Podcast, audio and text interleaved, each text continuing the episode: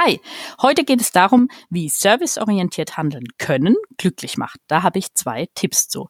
Mein Name ist Sina Kistner, Kunden glücklich machen und mein Beratungsschwerpunkt liegt in der Kundenorientierung.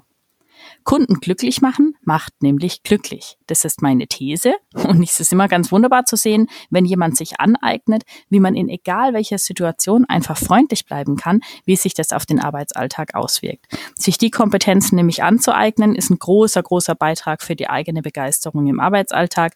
Deshalb ist Kundenorientierung nicht nur dem Kunden dienlich. Ist auch ein großer Baustein in Sachen Mitarbeitermotivation.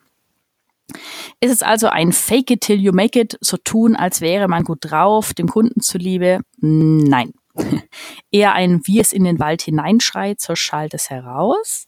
Schon eher. Nur das würde ja bei der ersten Reklamation, wenn der Kunde völlig aufgebracht zur Tür reinknallt oder eine E-Mail schreibt, schon nicht mehr funktionieren. Ist also doch ein bisschen anders. Huhn oder Ei?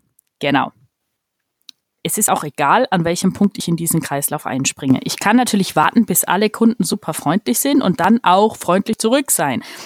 Aber ich meine, warten, warum auch? Ja? Also, ich kann auch einfach viel schneller selber in den Kreislauf einspringen, Begeisterung quasi aktiv gestalten, auch wenn das jetzt ein bisschen losgelöst, ein bisschen nach äh, Buzzword klingt.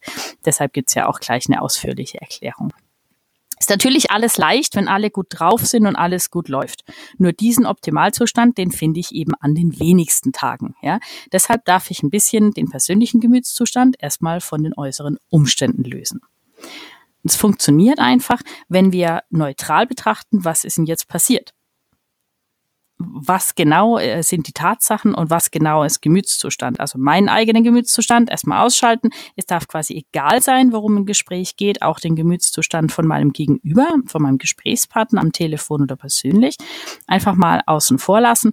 Kompetent und entspannt darauf reagieren ist quasi der Schlüssel für diesen besagten Huhn-Ei-Kreislauf. Und dann kann ich reinspringen. Es reduziert bei Beschwerden den Stresslevel ganz, ganz erheblich, ja, wenn es leicht fällt, souverän zu reagieren. Deshalb die äußere Gesamtsituation weglassen. Da gilt es jetzt mal zwei Tipps. Der erste, der Perspektivwechsel, ganz entscheidend. Jedes Gespräch sachlich betrachten. Wenn ich den Telefonhörer abnehme, dann, geb, dann bekomme ich natürlich Informationen ab, ist klar. Positive wie negative. Ich darf also zur Kenntnis nehmen, durchatmen dann antworten. Und bei meiner Antwort verfalle ich in so eine Art Positiv-Sprech.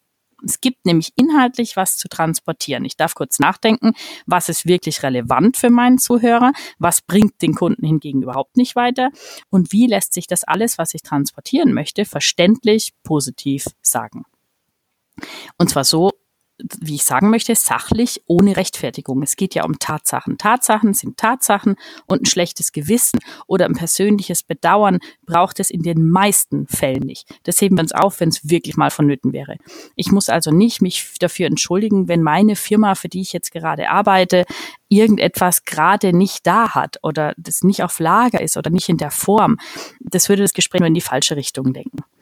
Ich kann also im ersten Schritt erstmal aus ähm, zwei, drei Kleinigkeiten Umformulierungen mir aneignen. Zum Beispiel, wenn ich sage, die Ersatzlieferung geht leider morgen erst raus. Ne? Das kann ich erst, ich kann das jetzt erst fertig machen, es geht dann halt morgen erst raus.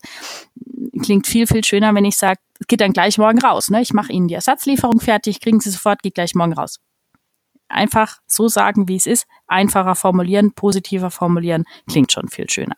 Ein, wir sind bis August leider ausgebucht, selbst ohne leider klingt es nicht freundlicher. Mm, es klingt viel, viel besser, wenn ich hergehe und sage, ab September sind wieder Kapazitäten frei. Ab September können Sie wieder buchen, ab September können Sie wieder bestellen, ab übermorgen ist der Artikel wieder auf Lager. Positiv formulieren, in die Zukunft schauen einfach den, die Fläche öffnen für, für die Handlungsfähigkeit vom Kunden. Ja, wenn ich ihm erzähle, was alles nicht geht, da kommen wir nicht weiter im Gespräch. Mir selber macht es keinen Spaß, weil ich ständig erzählen muss, was alles nicht funktioniert, ja. Und dem Kunden macht es keinen Spaß, weil er will ja eigentlich kaufen, sozusagen. Ähm, bei einem Artikel, den es zum Beispiel in verschiedenen Farben gibt, und den gibt es eben jetzt, wenn die Frage kommt, auch in meiner Firmenfarbe, nicht in der Firmenfarbe, wäre die eine Variante zu sagen, nein, die gibt es nicht in ihrer Firmenfarbe. Schade, und Sie hören es wahrscheinlich schon, es geht schöner, wenn ich sage, dieses Modell gibt es in den Farben Blau, Grün und Gelb und das Modell 3Y 0815 4711, das lässt sich auch in jedem Pantone-Ton herstellen. Das heißt, ich öffne die Möglichkeit dafür, dass er sich ein anderes Modell aussucht. Ich sage ihm ganz neutral, dass das, wonach er gefragt hat, in Blau, Grün und Gelb verfügbar ist. Und ich brauche mich dafür jetzt nicht großartig rechtfertigen. Das äh, macht nur schlechte Stimmung bei mir und schlechte Stimmung bei Kunden. So mache ich einfach die Möglichkeit auf, weiterzureden. Ich habe keine Sackgasse produziert, sondern ich öffne das Gespräch. Probieren Sie es doch einfach mal aus. Nehmen Sie die letzten fünf Inhalte, die Sie eben dem Kunden gesagt haben oder per E-Mail geschickt oder am Telefon gesagt und notieren Sie sich einfach mal fünf Sätze auf einem DIN A4-Papier im Querformat auf die linke Hälfte und dann übersetzen Sie einfach. Kurz prüfen immer bei jedem Brauche ich das wirklich? Ist es relevant für den Kunden? Bringt es uns vorwärts? Produziert es nicht doch lieber eine Sackgasse? Brauche ich es überhaupt? Also viele von den Sachen, die Sie aufschreiben, von fünf kann sein, sind ein, zwei dabei, ähm, die Sie gar nicht brauchen, die also überhaupt gar nicht relevant sind und die vielleicht komplett streichen können. Hinschreiben, nachdenken, übersetzen, staunen. Ja, je häufiger wir daran denken, desto leichter geht es natürlich. Es ist nämlich eine Gewohnheit und jede Gewohnheit bringt uns natürlich vorwärts. Das heißt, ab heute geht das schon viel, viel leichter.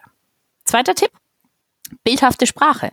Damit Gesprächspartner verstehen, wovon wir reden, und wenn wir es in die richtige Richtung natürlich auch lenken wollen, ist klar, ist es unglaublich hilfreich, wenn wir noch bildhafter sprechen, als wir das ohnehin schon tun. Wir machen das ja alles, sagen, ruft gewisse Bilder in uns hervor und es lässt sich eben auch aktiv und positiv einsetzen in Gespräche. Adjektive unterstützen das und ich gebe jetzt mal ein Beispiel, das so vielleicht nicht wortwörtlich zu verwenden wäre, das aber aufzeigt, was ich meine. Sie erhalten ein Bayern-Muster, schlichte Variante, klingt viel, viel anschaulicher und viel bildhafter, wenn ich sage, in den Mustern, die der Kunde ja jetzt gerade in der Hand hält, weil er liest ja gerade den Brief zu den Mustern, die er bekommt. In den Mustern fühlen Sie die Unterschiede in der Oberflächenbeschaffenheit und sehen auch deutlich die Merkmale der Farbausprägung.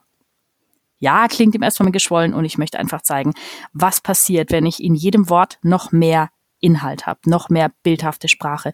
Wenn ich von Oberflächenbeschaffenheit rede und ich habe die Muster gerade schon in der Hand, dann führe ich den Kunden automatisch dahin, dass er betrachtet einfach, fühlt sich das glatt an oder rau. Wenn ich von den Farbausprägungen rede, dann äh, lenke ich eben seine Aufmerksamkeit darauf, dass das eine nur in Pastellfarben, das andere in kräftigen Farben oder was auch immer.